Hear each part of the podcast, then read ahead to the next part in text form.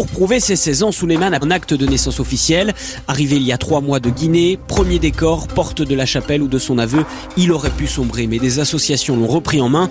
Aujourd'hui, il ne souhaite qu'une chose, reprendre là où il s'était arrêté. Mon rêve aujourd'hui, c'est partir à l'école et continuer jusqu'à l'université. Sans ça, je pourrais rien faire, à part rester derrière les associations, c'est dur pour nous. On les appelle MNA pour mineurs non accompagnés ou encore mineurs isolés étrangers. Ce sont des jeunes de moins de 18 ans qui viennent majoritairement d'Afrique de l'Ouest ou d'Afghanistan. Après un parcours migratoire qui peut durer des mois, voire des années, un parcours extrêmement dangereux via la route des Balkans ou à travers la Méditerranée, ils entrent en Europe par l'Espagne, la Grèce ou l'Italie. Ils espèrent trouver une vie meilleure, apprendre un métier. Mais à leur arrivée, la réalité est bien différente. En France, en tant que personne mineure, ils devraient être protégés par l'État, dont les conseils départementaux sont chargés de la protection de l'enfance. Mais tout est fait pour que cette minorité ne leur soit pas reconnue. Au terme d'évaluation expéditive de leur âge, une grande majorité de ces jeunes est donc livrée à la rue, et leur terrible parcours d'errance continue. Pour leur venir en aide, MSF a ouvert un programme en France il y a 4 ans. Il est géré par Corinne Thor, une chef de mission expérimentée qui a encadré des projets partout dans le monde avant d'intervenir dans son propre pays. À l'été 2020, elle va orchestrer l'installation d'une centaine de jeunes dans un campement en plein cœur de Paris pour dénoncer leur abandon par les pouvoirs publics.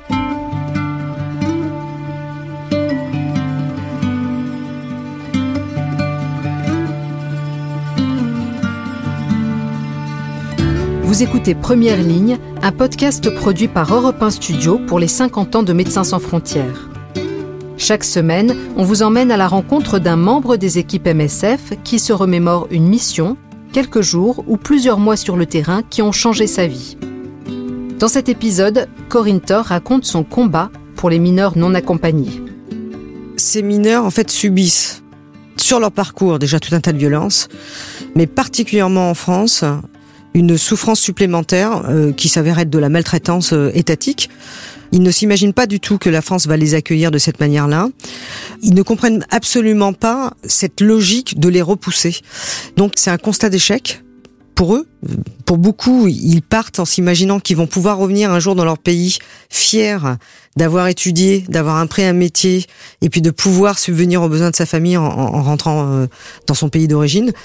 Donc ça s'écroule. C'est une honte de ne pas réussir à rester en France en fait. C'est une honte profonde et ça a un impact en santé mentale qui est terrible.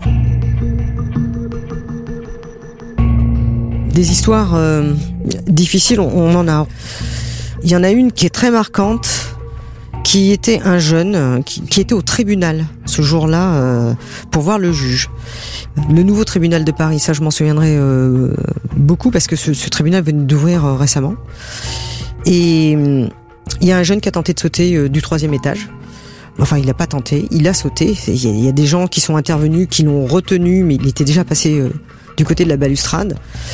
Et, et il se débattait. Il voulait vraiment sauter, il voulait mourir. Il n'y a pas d'autre terme, il voulait mourir. Et nous, nous étions en bas avec d'autres jeunes. Et quand on a vu ça, les jeunes se sont dévêtus pour jeter leurs vêtements par terre pour essayer d'amortir la chute de ce gamin. Et ça s'est passé comme ça. Le gamin est tombé.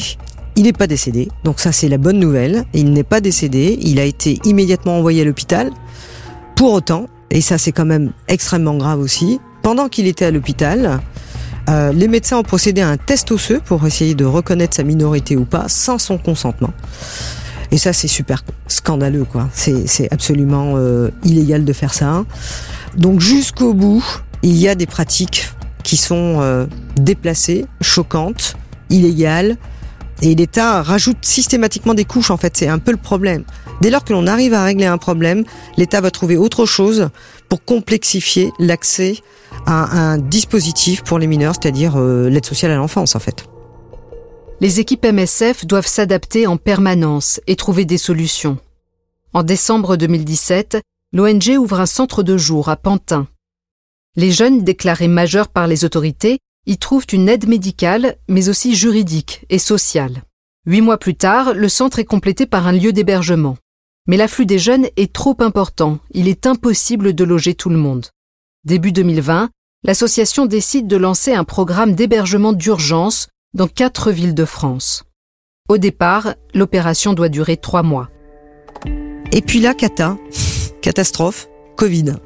Le Covid arrive et surtout le confinement arrive. Et ce qui a été absolument choquant, c'est que la seule population que nous n'avons pas pu faire héberger, eh bien, c'était ces mineurs que nous hébergions nous-mêmes, parce que en fait, euh, bah, c'était facile pour l'État, ils étaient déjà hébergés par MSF. Nous étions tellement euh, énervés de nous être rendu compte finalement que nous avions rendu ces jeunes invisibles, que l'on s'est concerté avec euh, quatre autres associations. Utopia, euh, les Midi du Mi, euh, l'Atimi et le Comed. Euh, on, on a tous fait le même constat qu'en fait, eh bien, nous avions porté le poids de l'hébergement de ces mineurs pendant le confinement, alors que là, c'était très clairement la responsabilité. En crise sanitaire, c'était totalement inconcevable, quoi. Donc, nous avons fait des réunions pendant un mois et demi toutes les semaines, à distance, pour préparer un campement. On s'est dit, allez, banco, nous allons les rendre visibles. Et nous avons décidé de monter un campement en plein Paris, à côté de la place de la République, euh, sur le square Jules Ferry. Sans tente, sans jeunes, on en avait 100, sans tente, sans jeunes. Et évidemment, il a fallu convaincre tous ces jeunes aussi de nous suivre, parce que euh, du jour au lendemain, de toute façon, nous allions les mettre dehors. Donc, euh, on a réussi à convaincre tout le monde de, suivre et, d'ouvrir ce campement. C'était compliqué parce que euh, on s'imaginait plusieurs options, soit se faire démanteler euh, au bout d'une demi-heure militari par la police. C'est quand même un problème hein, de monter des tentes en plein milieu de Paris. Et puis c'est aussi c'était de prendre le risque pour ces jeunes de se faire arrêter, d'être envoyés dans des dispositifs pour adultes, ce qu'on ne voulait surtout pas. Et la stratégie, c'était euh, de faire en sorte que ce campement se monte en un quart d'heure. Donc sans tente montée en un quart d'heure. Ce sont les jeunes qui ont monté les tentes. Alors ce qui a été drôle, c'est qu'évidemment, il fallait pas se faire repérer, il fallait agir vite. Donc on avait une stratégie un peu particulière avec des regroupements de jeunes à différents endroits. Et puis à un moment donné, il y a eu le top go. Hop, tout le monde arrive, 23 heures. On escalade euh, les portes du square Jules Ferry qui étaient euh, fermées avec un escabeau parce qu'il y avait des petits comme moi qui pouvaient pas monter sinon. Et moi, j'avais un avocat, j'avais pas mal de contacts d'hommes politiques que nous avions prévenus, ainsi que les autres associations.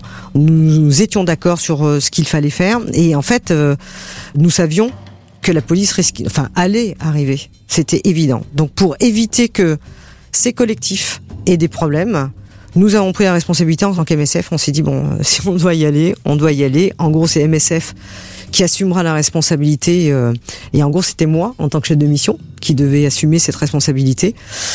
Donc, j'en menais pas large quand même, hein, en me disant euh, bon, je sais pas bien ce qui va se passer, mais c'est pas grave. Donc, euh, j'avais mon avocat qui était derrière moi, puis surtout, j'avais noté le nom de mon avocat sur mes bras, le numéro de téléphone sur mes bras et sur mes jambes en me disant si je me fais arrêter de force, que je n'ai même pas le temps de parler avec mon avocat, faut que je, au moins que je connaisse son numéro et que je puisse l'appeler. Donc au feutre, euh, tout ça, c'était très joli. J'ai gardé ça pendant trois jours. Donc les forces de police sont, sont arrivées très vite. Euh, on a eu la chance de tomber sur une femme commandant, je pense. C'est assez rigolo parce qu'ils sont pas rentrés dans le square. On parlait derrière euh, la grille du square. Il y avait énormément de médias en plus qui étaient présents. Et à un moment donné, elle me demande l'autorisation de rentrer. Donc c'était assez drôle. Ben, j'ai dû vous en prier, rentrer. venez visiter les sentantes. En fait, ils se sont rendus compte que c'était calme, extrêmement organisé, et ils m'ont dit bon, ne vous inquiétez pas, de toute façon, on ne va pas vous démanteler cette nuit. Voilà. Les équipes s'attendaient à être évacuées au bout de quelques jours. Mais le temps passe et rien ne se passe.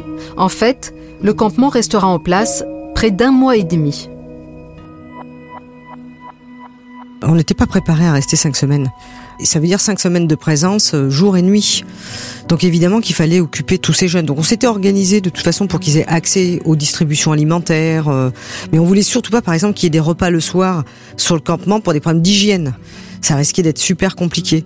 Au bout d'un moment, on a été obligé de lâcher ça. Il fallait absolument qu'il y ait euh, des repas. Donc on a fait venir une asso avec laquelle on avait l'habitude de travailler, qui venait faire des repas spécifiques pour eux, leurs habitudes culinaires. On a commencé à monter une tente euh, pour donner des cours de français. On a monté un petit euh, club de football. Petit à petit, en fait, on a fait des activités. Il y avait une, table de ping-pong, on a ramené des raquettes. On a vraiment eu le soutien euh, de 60 bénévoles du siège qui venaient après leur travail au siège ou le week-end ou pendant leur jour de RTT euh, avec des jeux, ils ramenaient des jeux. Enfin, voilà, on a on a essayé de rendre une vie euh, à ce campement sans créer trop de troubles vis-à-vis des, habitants parce que tous les jours on avait des habitants qui passaient ils disaient mais qu'est-ce qui se passe ici? Donc quand on leur expliquait tranquillement euh, finalement après il y avait des habitants ils venaient aussi nous aider donc c'était chouette Le problème majeur, c'est que, par contre, les jeunes ne s'attendaient pas du tout à rester si longtemps. C'était en plein mois de juillet, il commençait à faire super chaud. Euh, au départ, il n'y avait pas de matelas, par exemple, dans les tentes. Donc, il a fallu acheter des matelas gonflables pour qu'ils dorment un peu mieux. C'était bruyant, c'est le boulevard. Euh. Donc, on a senti les tensions. On faisait des réunions tous les soirs à 22 heures avec les jeunes pour leur expliquer où on en était des discussions. Euh. Même pour nous, c'est super compliqué de voir que ça n'avance pas. Alors, pour, pour ces jeunes qui n'ont aucune idée des dispositifs français, alors là, c'est pas possible. Donc, il y avait des tensions.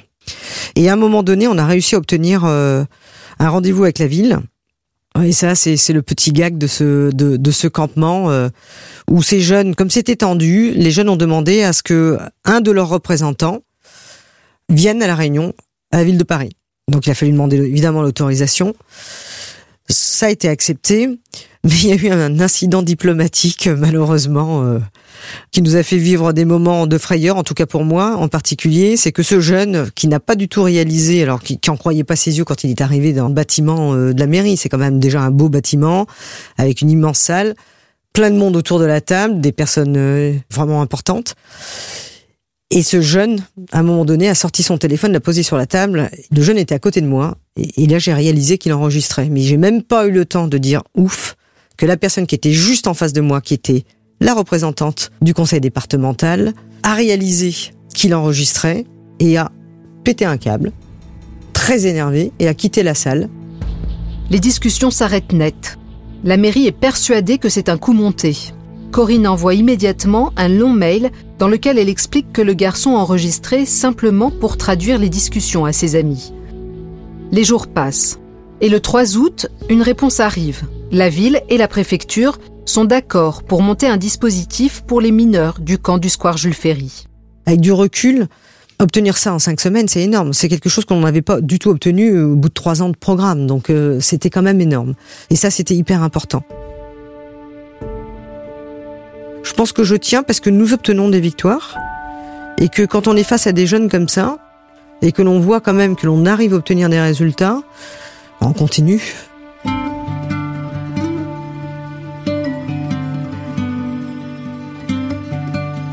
Le dispositif promis par la mairie et la préfecture n'a finalement ouvert que quatre mois plus tard, le 15 décembre 2020. Il comporte 40 places, c'est 62 mois que ce qu'il aurait fallu pour loger la totalité des jeunes du campement de Jules Ferry. Et puis entre-temps, d'autres sont arrivés. Corinne et MSF poursuivent inlassablement leurs négociations avec les services de l'État pour que davantage de lieux d'accueil voient le jour. Début 2019, un décret issu de la loi Asile et Immigration du 10 septembre 2018 instaure un fichier biométrique national des mineurs non accompagnés. Dorénavant, ils doivent déposer leurs empreintes avant même de pouvoir accéder à leur évaluation. Une étape supplémentaire pour complexifier le parcours administratif déjà chaotique de ces adolescents qui continuent de grandir dans la précarité et l'insécurité à des milliers de kilomètres de chez eux. Première ligne est un podcast produit par Europe 1 Studio pour Médecins sans frontières. Je m'appelle Asia Chiab, je travaille chez MSF et je vous ai raconté cet épisode.